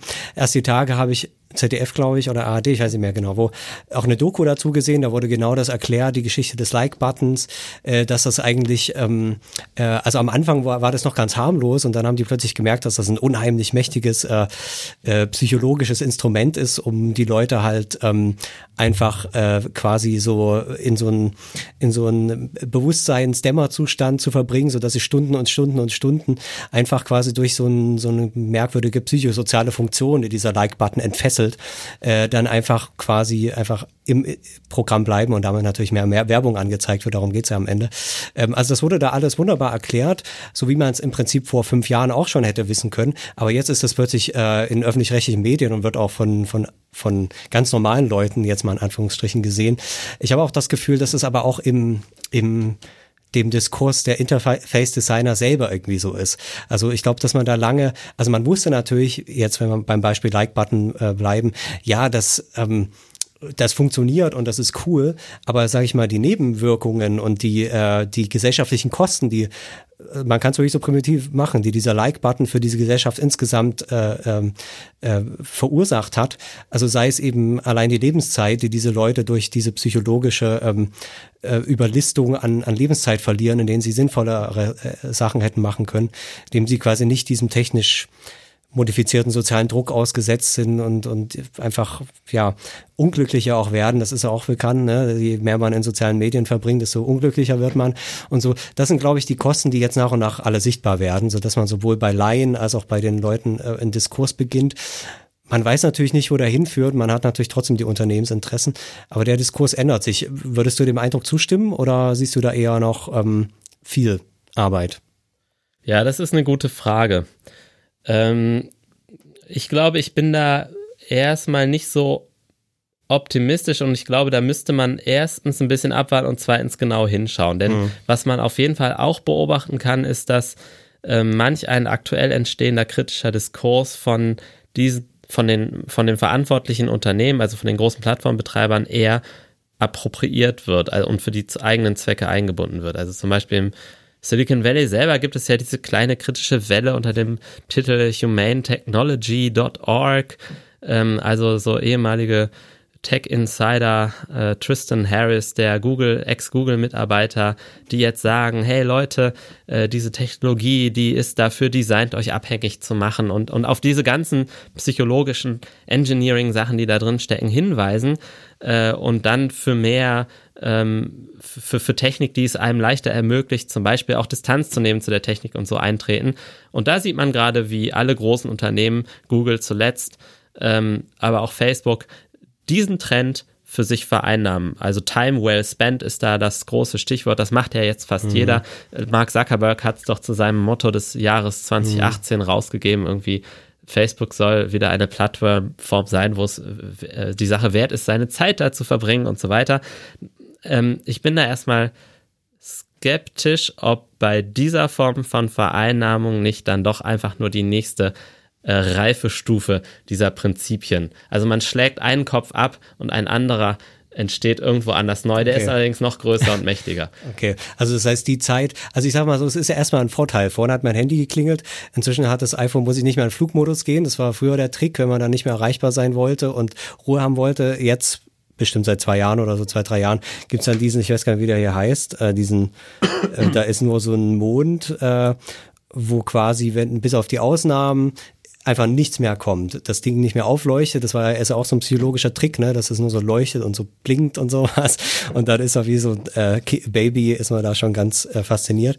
Ähm, und du würdest jetzt sagen, oh, also das führt ja dazu, dass ich das Gerät weniger nutze, weil ich bewusst entscheiden kann, okay, für die nächste Stunde oder so bitte keine Meldungen mehr. Äh, du würdest jetzt sagen, aber die Zeit, die dann bleibt noch, die, die muss dann wieder aufgeholt werden quasi, so dass es dann effizienter wird oder was?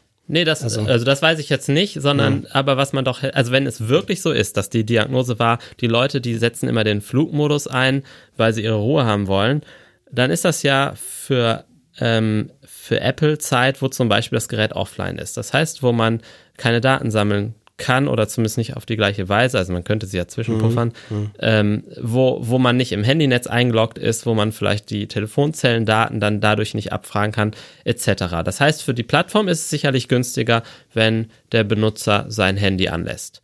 Das heißt, man schafft eine Struktur, die dieses Ziel ermöglicht und dem Nutzer trotzdem hm. das gibt, was er will, nämlich okay. Ruhe zu haben von dem Handy. Genauso ist es, wenn das neue Android jetzt detailliert aufschlüsselt, wie viel Zeit ich in welcher einzelnen App verbracht habe, um damit mir zu einer vermeintlich selbstbestimmten Entscheidung zu verhelfen, ob, ob ich das eigentlich gut finde, siebeneinhalb Stunden am Tag äh, die YouTube-App benutzt zu haben oder nicht das ist doch, der, die andere Seite der Medaille ist doch, dass damit diese Daten jetzt auch wirklich offiziell erhoben werden. Also wie, wie lange man welche App benutzt, mhm. das wird auch schon so erhoben. Mhm. Aber jetzt hat man es wenigstens auf dem Tisch also jetzt liegen, kann dass ich das mich gemacht nicht mehr beschweren, dass das gemessen wird, weil ich mache es ja jetzt für mich auch. Und damit ja. ist ein neuer Standard gesetzt. Ja. Es war vielleicht, es wäre vielleicht vor fünf Jahren noch skandalisierungsfähig gewesen, ja. wenn man rausgefunden hätte, dass diese Zeiten gemessen wird, dass so genau gemessen mhm. wird, was ich mit meinem mhm. Smartphone mache am Tag.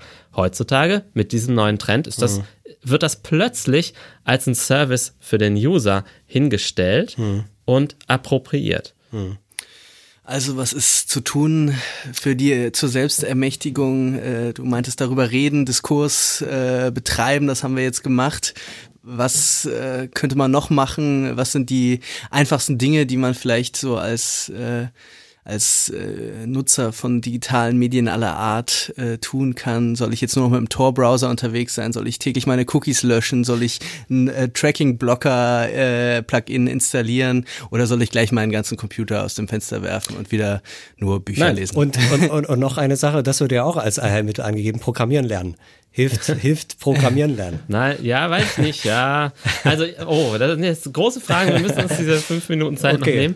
Ähm, also erstmal, ähm, ich glaube schon, dass man eine gewisse po äh, Grundbildung im Schulunterricht verankern sollte um, um direkt auf diese Frage nach dem Programmieren lernen. Also es bringt nichts, wenn man sich jetzt äh, hier als, weiß ich nicht, erwachsener Mensch hinsetzt und Programmieren lernt, weil man der Meinung ist, dann kann man weniger gut ausgetrickst werden. Also kann man vielleicht, aber ich weiß nicht, ob es das jetzt wert ist, sondern den Effekt, den man vom Programmieren lernen hätte, ist eher, dass man ein gewisses technisches Grundverständnis, das dann ganz tief in die eigene Weltwahrnehmung einsickert, anlegen würde bei den Menschen. Und das macht man dann am besten, wenn die jung sind. Also ich glaube, ein guter Informatikunterricht ähm, der fast von der, von der gleichen Wichtigkeit wie Mathematikunterricht sein könnte, das wäre schon, wäre schon eine Sache.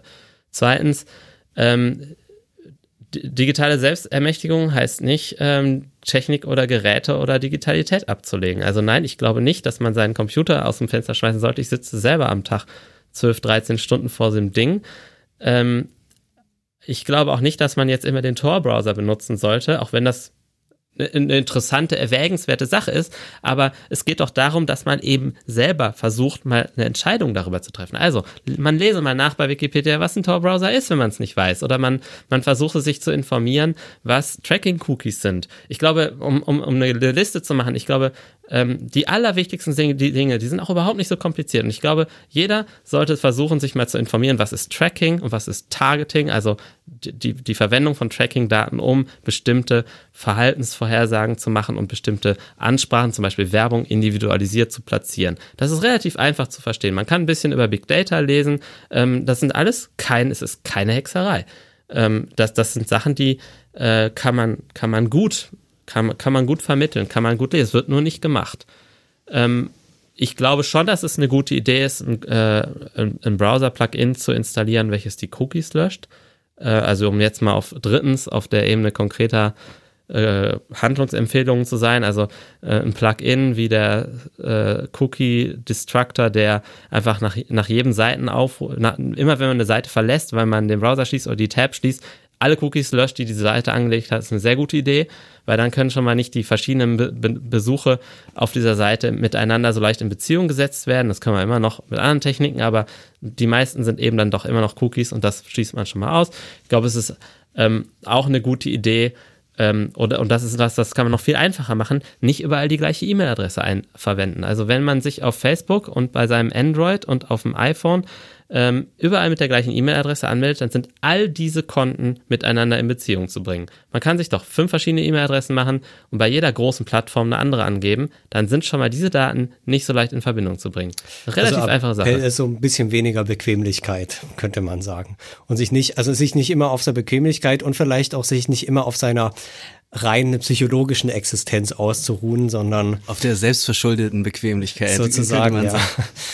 ja. Ich glaube halt, es kommt darauf an, dass man sich informiert oder, oder dass man darüber redet. Also es soll jetzt auch nicht jeder, ich meine, man kann jetzt auch nicht erstmal jeder liest die Lexika, aber man kann darüber Ja. reden. Also es, man, es braucht mehr so eine Kultur Ja, von, ja. das ist alles kein Hexenwerk und man kann in informellen Gesprächen, in irgendeiner Fernsehsendung oder in so einem Podcast darüber reden, was da passiert, um, um Ideen darüber zu verbreiten, wogegen man sich wehren könnte.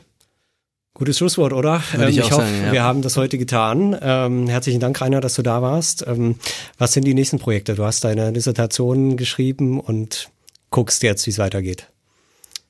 Ja, meine nächsten Projekte sind äh, tatsächlich das Thema kollektiver Datenschutz, also was ich vorhin gesagt habe, ähm, ähm, dass man ein Verständnis von Datenschutz etabliert, wo man nicht auf das individuelle Wohl schaut. Darum geht es nämlich schon länger nicht mehr oder zumindest nicht mehr nur.